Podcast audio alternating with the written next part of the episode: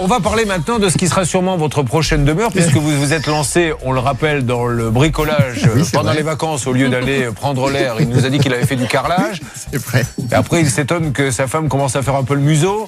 Il lui avait dit Tu verras, quand les enfants sont grands, on voyagera, tu parles. Elle a été à quatre pattes pendant toutes les vacances de février. Il lui a fait faire du carrelage. Et donc, il finira dans un abri de jardin. Mais ce qu'on ignore, alors les Français sont fous d'abri de jardin pour le coup. Autant ils aiment pas payer des pourboires, autant l'abri de jardin, dès qu'on a un petit jardin, on en un. Et il y a une taxe dessus à Absolument. Depuis euh, 2012, ça fait partie de cette fiscalité locale. Et d'ailleurs, pourquoi je vous en parle en ce moment, c'est que je vous conseille de faire attention à ce qui se passe dans le conseil municipal de votre ville, parce qu'on vote en ce moment les, euh, la fiscalité locale, les impôts fonciers notamment. Et là, on a déjà quelques mauvaises surprises qui sont arrivées, puisqu'on sait qu'à Grenoble, la, la taxe foncière va augmenter de 25%. euh, À Paris, ce sera sans doute 52% de plus. Enfin bon, il y a des, il y a des additions qui vont être assez salées, puisque finalement, aujourd'hui, euh, les collectivités locales n'ont plus que les impôts fonciers et ce genre de fiscalité pour, pour avoir des rentrées et la main sur leur argent, puisque le reste, la taxe d'habitation notamment, a été supprimée euh, à partir de cette année définitivement et pour tout le monde. Alors, cette euh, taxe sur les abris de jardin, c'est quoi?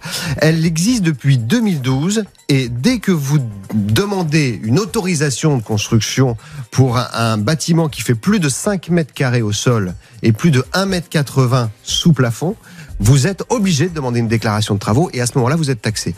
Euh, alors, ça concerne non seulement l'abri de jardin, mais ça porte assez mal son nom parce que ça concerne aussi euh, si vous faites des travaux en sous-sol et que vous êtes à plus de, de 5 mètres carrés en sous-sol. Là aussi, une cave, par exemple, vous êtes euh, taxé pour, cette, pour ces mêmes raisons, 1 mètre 80, 5 mètres carrés au sol. C'est pour ça aussi que parfois vous allez aller dans les euh, grandes surfaces de jardinage et si vous regardez, la 4 mètres surface- 99. exactement. Oh. Elle est juste en dessous de 5 mètres. Parce que là, pour le coup, vous payez rien. Alors, euh, le- tous les chantiers donc, de, de ces superficies sont, sont concernés. Alors, pas les terrasses, ni les pergolas, ni les piscines.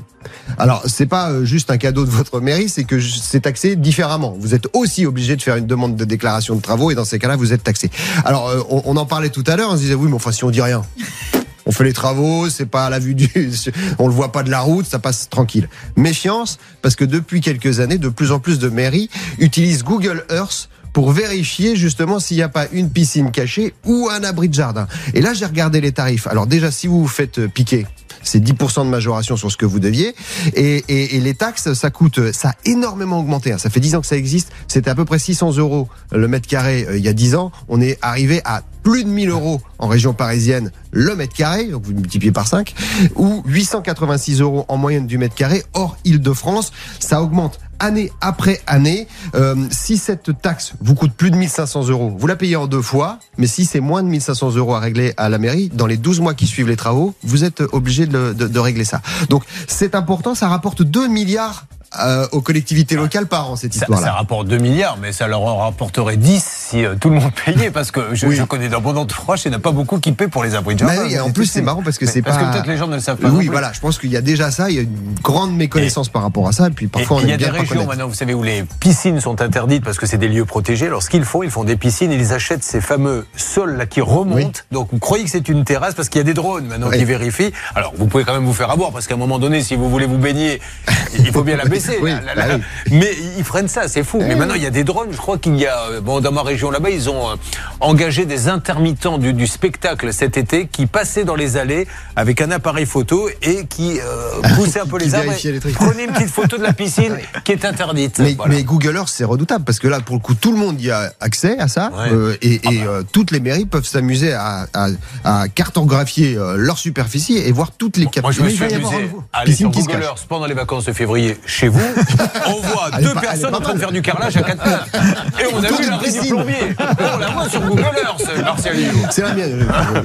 tranquille. nouveau métier qui va se développer, c'est le fait de couvrir les abris de jardin Mais avec oui. du revêtement façon pelouse pour tromper le satellite. Bientôt. Donc ça va créer du business. Vous c'est allez voir que bientôt nouvelle. les gens en vacances vont être habillés comme les soldats dans la forêt, vous savez, avec un casque, avec des Camouflés pour se baigner. camouflés.